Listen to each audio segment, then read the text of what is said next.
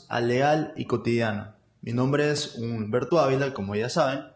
Y bueno, el día de hoy vamos a conversar junto a Mario Vélez, futuro colega, sobre un tema constitucional. Vamos a conversar acerca de los estados de excepción. Vamos a conversar si es que ha sido constitucional o no, o no ha sido constitucional eh, estos estados de excepción a lo largo de estos, de estos meses. Eh, y bueno, primero que todo, gracias Mario por haber aceptado esta invitación a este gran proyecto. Y bueno, te doy paso para que nos des una pequeña biografía. Sé que eh, ahora eres presidente del Frente Estudiantil de Derecho en la Universidad de Guayaquil. Bueno, cuéntanos algo más, no sé, que nos puedas brindar. Muchísimas gracias Humberto por la invitación. En primer lugar, quiero agradecerte y felicitarte por la iniciativa que estás tomando, episodios, episodios totalmente interesantes relacionados a los temas legales, a los temas jurídicos y hoy en día a temas políticos. En primer lugar me presento, mi nombre es Mario Vélez, soy presidente del Frente Estudiantil de Derecho de la Facultad de Jurisprudencia, Ciencias Sociales y Políticas de la Universidad de Guayaquil. Para mí es un honor estar en, en estos espacios para poder compartir ámbitos totalmente relevantes en el ámbito de la sociedad ecuatoriana, la, la, coyuntura nacional que estamos viviendo. Así que te agradezco por la invitación y desearte todos los éxitos en los proyectos que estás Gracias, implementando. Mario. Perfecto. Eh, bueno, ahora más que todo nuestra voz, la voz de nuestra generación es muy importante, ya sean temas políticos, legales y hasta sociales, ¿no? Eh, y bueno, comenzando un poco con los estados de excepción, eh, el estado de excepción que estamos viviendo ahora, sabemos que hubo un problema con la Corte Constitucional que Correcto. le quiso jalar las orejas al, al, presidente por haberlo, digamos que él dijo que era un poco inconstitucional, ¿no? Correcto. ¿Qué podemos decir acerca de esto? Bueno, ya sabemos que el estado de eh, excepción es decretado por el presidente en circunstancias de un eh, conflicto armado, de algo imprevisible, ¿no? Correcto, bueno, Quiero comenzar con la premisa de que el día de ayer hizo un pronunciamiento el presidente de la República sobre un debate que se tomó dentro de la Corte Constitucional. La Corte Constitucional no decreta o no establece decretos presidenciales. Entonces, creo que antes de todo la premisa de establecer qué es un estado de excepción, cuándo se puede aprobar, quién lo aprueba, cuáles son los principios constitucionales a los cuales se puede regir. Dentro del artículo 164, estimado Humberto, establece que el único, la única persona dentro del sector público es la máxima autoridad, es decir, el presidente constitucional de la República. El puede Poder Ejecutivo en este caso. El Poder Ejecutivo puede decretar un estado de excepción. No es la Corte Constitucional, no es la Corte Nacional de Justicia, solamente el presidente pero en causales que evidentemente se encuentran establecidas como calamidad pública, la que hoy en día estamos por el tema del, de la pandemia actual, por desastre natural o inclusive con conflicto armado, el conflicto armado que pasó en Perú hace muchísimos años atrás, o un tema de lo que se dio en Manaví en el 2016 y en Esmeralda por el tema del terremoto. Correcto. Entonces es importante tener en consideración eso implementando algo más sobre los principios que debe tener el estado de sección. Son seis, el, principio de necesidad, de proporcionalidad, de legalidad, de territorialidad, de temporalidad y fundamentalmente de la razonabilidad que debe tener para poder decretarse un estado de sección. Estos principios están estipulados ya en la Constitución del Ecuador, en su artículo 164, como bien lo has mencionado. Y bueno, eh, ¿qué podemos decir acerca de este último? Digamos, se puede decir que ten, tenemos los seis principios bueno, Aparte de que no los dictó, no los dijo eh, la Corte Constitucional, ¿no? Bueno, la Corte Constitucional le ha jalado las orejas, en pocas palabras, al presidente de la República. Se necesitan asesores jurídicos dentro de la presidencia, si alguien está interesado, ya que lamentablemente hay estados de secciones que no, no van congruente con lo que se necesita. Entonces, lo que ha establecido la Corte Constitucional en relación a lo que se publicó mediante las medidas que tomó el COE son cinco estados de secciones que se han decretado desde marzo de 2000, del 2020 16 de marzo para ser puntual. Entonces, a consideración personal, era necesario dictar un estado de sección, pero yo creo que tuvieron que haberse implementado medidas totalmente rigurosas a consideración de la que actualmente estamos. Correcto. Y bueno, aparte de esto, el artículo 165 también de la Constitución es la que menciona que eh, durante este estado de excepción se pueden limitar el ejercicio de ciertos derechos, correcto, ¿no? Correcto. Como lo son el domicilio, la inviolabilidad de correspondencia, la libertad de tránsito y la libertad de asociación. Y bueno, eh, por último es la libertad de información. Pero ahora hemos podido ver eh, que ha, ha, ha habido, digamos, la necesidad de poder limitar estos ejercicios ahora, digamos. Es totalmente necesario que hay, un, hay una confusión en este sentido cuando se dice, es que se suspenden los derechos, es que los derechos son eh, inherentes a la persona. Evidentemente, en relación a lo que establece la Constitución, la Constitución es una norma supraconstitucional que está por encima de cualquier normativa e inclusive en tratados internacionales, exceptuando que estos tratados velen de mejor manera por los derechos humanos, se no se suspenden, se limitan fundamentalmente dos derechos, que es el derecho a la asociación, que una cantidad de personas se reúnen en tal lugar para un, qué sé yo, algún cumpleaños, para una celebración, etcétera. Hoy en día que se están graduando los, los bachilleres para ese tipo de reuniones y el, el, derecho a la movilidad, que yo me pueda movilizar de aquí a la Corte Provincial, de aquí me pueda movilizar, se me ocurre, a otra provincia, a otro cantón, en cualquier hora. Entonces, evidentemente lo que establecen las medidas del COI que actualmente fueron aprobadas por la Corte Constitucional, luego llamarle las orejas y decirle, bueno, estás haciendo esto mal, te estoy llamando la atención, te estoy diciendo que esto está incorrecto y lo sigues haciendo. Si lo sigues haciendo, evidentemente no te voy a aprobar el estado de excepción porque hay tres medidas en las cuales se puede aprobar un estado de excepción según lo que ha establecido la Corte, de que evidentemente el estado de excepción debe ser aprobado en relación a de que debe ser grave, debe ser imprevisto y debe ser imprevisible. Si no cumple con estos tres parámetros fundamentales, la Corte Constitucional efectivamente no dará paso por la violentación de derechos fundamentales. O sea, creo que estos tres principios son los primeros a verificar antes de poder digamos que pasar a los siguientes principios que son los seis que mencionamos. Correcto, correcto. esos son los criterios que toma la Corte Constitucional para que sea aprobado un estado de excepción. Caso contrario, evidentemente lo dejará sin efecto, como lo que ocurrió el 21 de diciembre, el de enero del 2021, cuando en diciembre el presidente de la República dictó un estado de excepción. Correcto. Eh, bueno, también luego tenemos eh, en la Constitución, también en su artículo 166, nos habla también de la duración, ¿no? Correcto. Que va a ser de 30 días, incluso puede ser hasta de 60 días si es que lo renueva. Pero mucha gente ha estado hablando de que eh, era, había un máximo pero en verdad la Constitución no te menciona ningún máximo. Porque es un vacío que existe, un vacío legal. Incluso dice, ok, si ya no lo renuevas se entiende por terminado. Pero luego no hay una, digamos, un párrafo en el que indique, ok, pero puedes simplemente dictar tres o hasta qué momento se puede dictar un estado bueno, de, excepción. En relación a lo antes mencionado, se han decretado hasta el momento cinco estados de excepción desde el 16 de marzo del 2020. Hay estados de excepción que se han decretado en países vecinos como Colombia, como Perú, como inclusive Chile, que tiene, es el país que mayor ha llevado la, la tasa inclusive de personas vacunadas y a pesar de que se tiene del 100%, el 40% de toda la población, sean menores de edad, sean adolescentes, sean adultos mayores, sean de primera línea, que no sean de primera línea, se encuentran vacunados. Y a pesar de eso, dictan estados de excepción. Entonces, dentro de la sociedad ecuatoriana, que lamentablemente no siempre guía a pesar de establecerse medidas, yo creo que lo único que respetamos muchas veces es, la veda de cangrejo, ¿no? en pocas palabras. circulando en las redes sociales. como se circula en las redes sociales. Pero evidentemente, no hay una cantidad máxima que se pueda limitar un estado de excepción de cuántas veces se ha decretado. Y si hay que tomar las medidas, pero que evidentemente cumpla con la efectividad, no vulnere los derechos, los respete y que en relación no solamente se cuide la salud de los ciudadanos, sino los diferentes derechos sería fundamental para que esto se implemente. Sea que se editen luego 6, 7, 8, pero que en relación se tomen las medidas severas y necesarias para que se cumplan eh, fundamentalmente el derecho a la vida.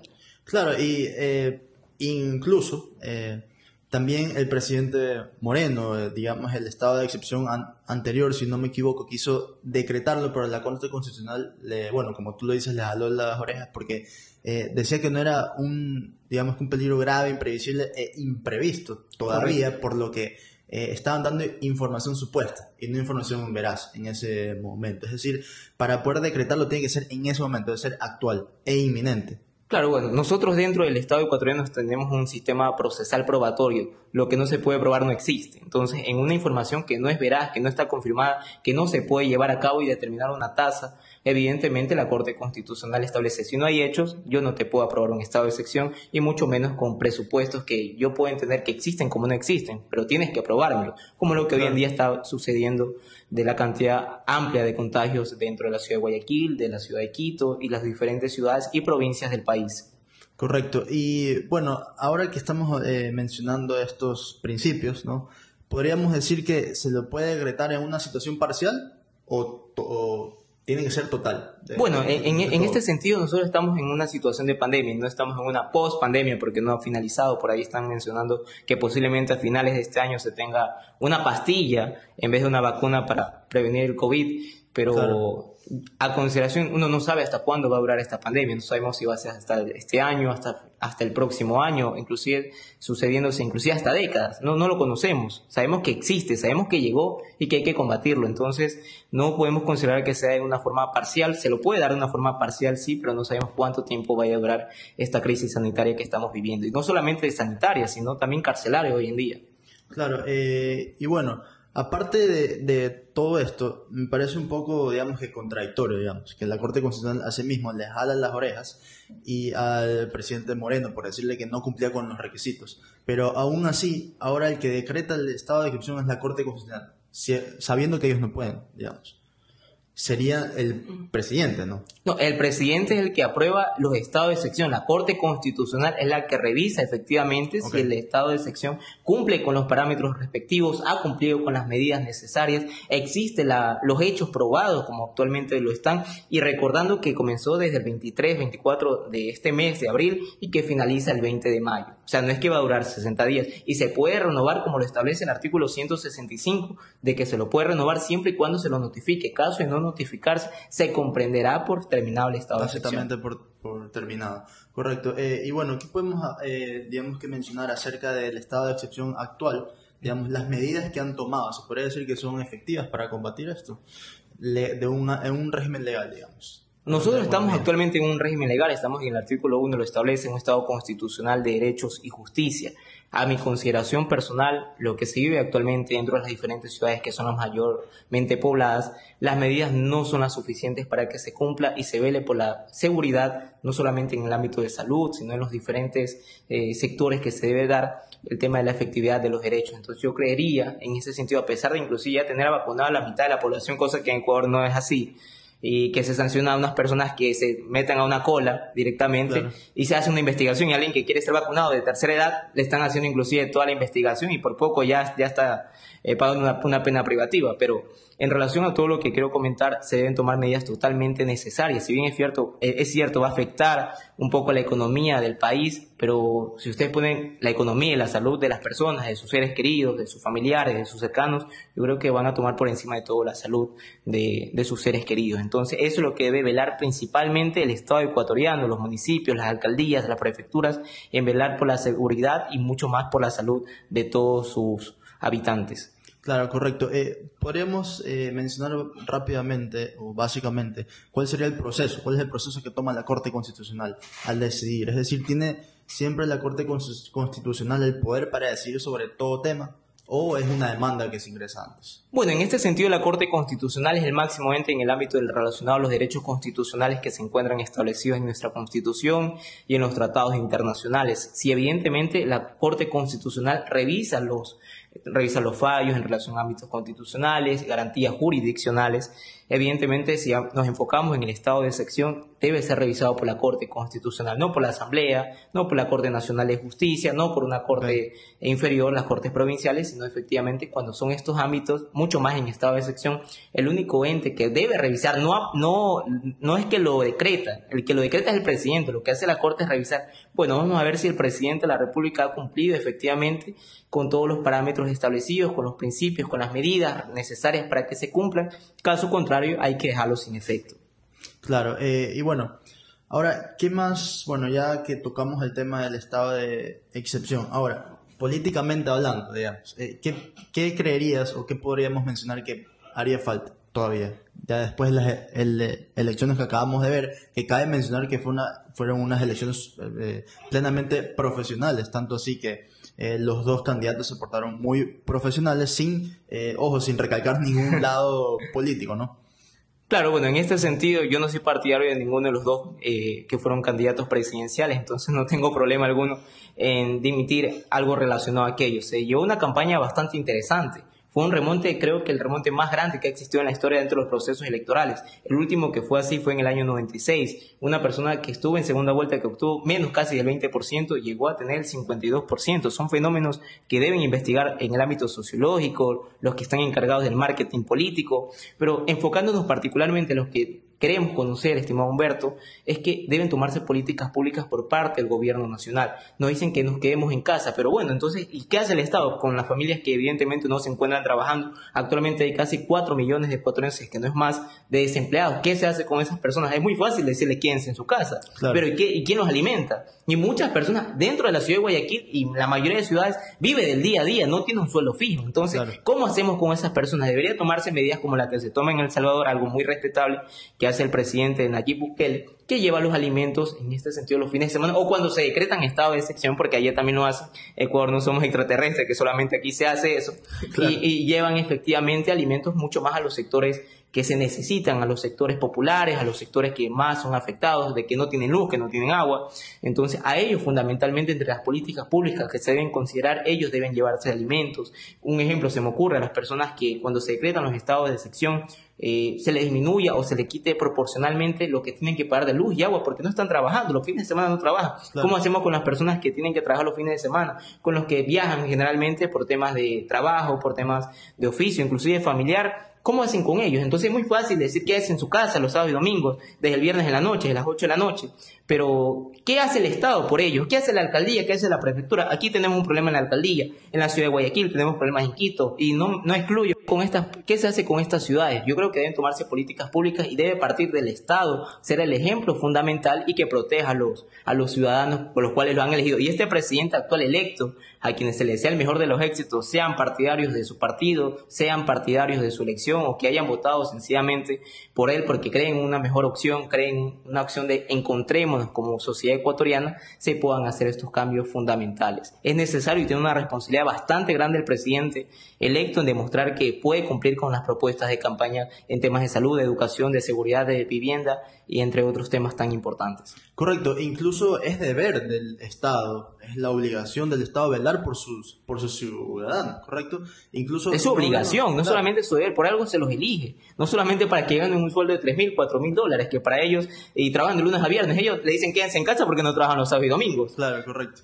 Incluso eh, no vemos unas políticas públicas esenciales y eficaces que nos digan, ok, la gente que se queda en casa y que no tiene para luego salir a alimentarse, trabajar. Para alimentarse, eh, bueno, se la está, eh, se la está ah, ayudando, pero no hay, porque incluso lo, de las únicas entidades que podemos ver eso son de las entidades privadas, que trabajan aparte del eh, Estado, digamos. Claro, inclusive fundaciones mismas. Claro, fundaciones mismas. Pero bueno, ese es por un tema. Ahora, políticamente otra vez, digamos que se ha avanzado mucho. Ahora vemos que, bueno, en las primeras elecciones se vieron candidatos a más no poder, casi 16, ¿verdad? La mayor cantidad de candidatos que ha existido dentro de un proceso electoral en, el país. Claro, eh, pero incluso ahora ya vemos que estamos avanzando poco a poco. Ahora ya vemos solo dos, eh, dos partidarios de cada lado político. Entonces creo que se ha estado avanzando poco a poco y creo que se va a seguir avanzando a lo largo de, de, de estos años. Y creo que también eh,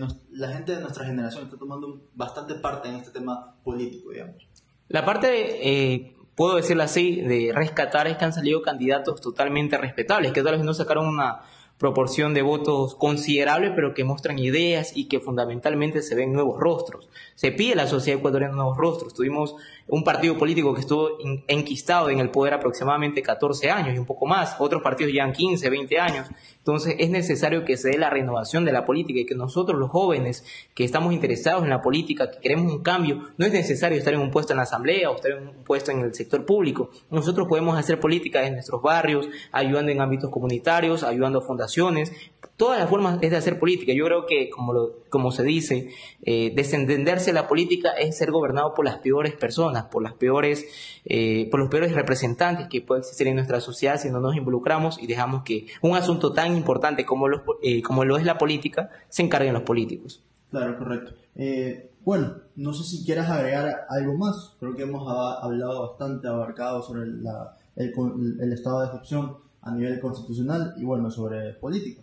Bueno, en primer lugar agradecerte, estimado Humberto, me siento totalmente agradecido por estar en estos espacios, por compartir ámbitos de derecho, de política, que no soy un experto, pero que cada día estoy aprendiendo y busco aprender no solo, sino que aprendamos todos juntos, de que conozcamos la realidad de nuestro país, que no solamente es como se ve en redes sociales, hay necesidades muy amplias dentro de los sectores populares, hay necesidades muy amplias de estudiantes de derecho que cada día buscan conocer más, que no desean quedarse con lo que solamente le dan sus profesores, que ni siquiera nunca han litigado y están dando clases, entonces cómo alguien de derecho penal puede explicar procesos si nunca lleva un proceso. Entonces es necesario que se implementen capacitaciones jurídicas y sobre todo, sobre todo, estimado Humberto, que se capacite a la participación ciudadana. Si bien es cierto, el quinto, el quinto poder del Estado es el Consejo de Participación Ciudadana, yo creo que debería existir una mayor participación y que, el eh, que directamente se me ocurre, que fomente, que fomente esto, quiera alguien estar en una silla vacía en la alcaldía de Guayaquil es por poco ir a la luna, esperar hasta dos, tres años y no siempre lo aceptan. Entonces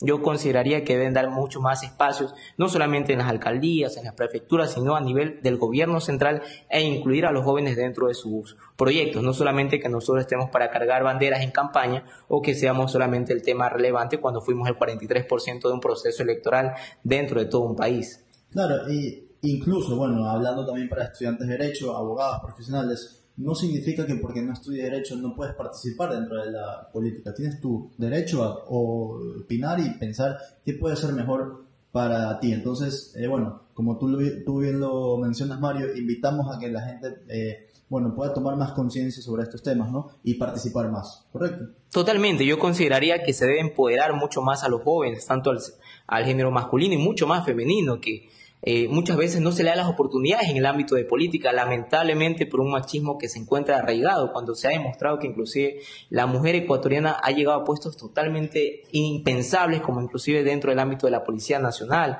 una general, la propia que fue vicepresidenta hace algunos años, entonces se ve la participación de las mujeres, se ve la participación de los jóvenes, y no es porque no estudio derecho, no, no, no necesito conocer las leyes, todos estamos regidos bajo las leyes, entonces desconocer la ley no me exceptúa de la responsabilidad que me pueda causar de una acción o de una omisión, pero fundamentalmente de que se empodere a los jóvenes, que se da a conocer sus derechos. Muchas veces se desconocen los derechos, se conocen las obligaciones, pero no los derechos, en el cual nosotros como ciudadanos debemos establecer y hacer que, nuestro, que el Estado proteja nuestros derechos y nosotros hacerlos efectivos. Incluso hay mucho potencial a nivel de nuestra generación, me parece, que puede llegar muy lejos. Totalmente, totalmente. Hay personas totalmente preparadas que son de sectores humildes, personas que se están preparando en, universidades públicas, eh, universidades particulares, escuelas politécnicas. Entonces, solamente es que eh, dejemos tal vez estar en, ese conformismo de que tal vez solamente aquí puedo prepararme y no me, puedo, no me puedo preparar afuera, no puedo prepararme si yo estudio economía en ámbitos sociales, políticos, eh, socioeconómicos, sociales, puntualmente en el ámbito de la sociología jurídica. Entonces, es necesario que conozcamos de todo. Entonces, en, relación a eso nos empoderaremos mucho más de diferentes temas que son relevantes dentro de la sociedad. No es que solamente los asambleístas pueden hablar sobre la ley de defensa ante la dolarización, sino todos los ecuatorianos, que obviamente vamos a vernos afectados o no. Claro, correcto. Eh, bueno, incluso eh, te agradezco nuevamente y espero que nos podamos encontrar en algún otro momento, podemos debatir o hablar sobre algún otro tema que implique derecho o algún otro tema controversial como lo es ahora, bueno, el, último tema controversial es la despenalización del aborto, pero eso yo creo que lo podemos hablar más adelante. Claro, bueno, en, en, este sentido, para ya finalizar, agradecerte nuevamente, estimado Humberto, espero que este programa, no solamente de aquí a unos años, esté en redes sociales, ¿por qué no en televisión? Para que las personas conozcan sus, sus derechos, conozcan mucho más la política y que sea una forma objetiva, no parcializada hacia uno de los dos criterios o ideologías que lamentablemente se tiene y que se ven hoy en día felicitarte por tu trabajo, que sigas adelante en todos los proyectos y sobre todo que sigas empoderando mucho más a los jóvenes, a los también profesionales que buscan conocer cada día más y como lo decía el decálogo del abogado, un abogado que no estudia, que no se prepara, que no lee, cada día dejará de ser menos abogado. Muchísimas gracias por la invitación, estimado Humberto. Perfecto. Eh, bueno, estén pendientes. Esto lo subiremos a Spotify. Estará también en Anchor, en Google Podcast, en, Apple Podcast y próximamente estará en YouTube. Y bueno, eh, hasta un próximo capítulo y esperen los posts en Instagram que estamos como eh, legal y y estaremos subiendo más posts acerca de derecho. Hasta luego.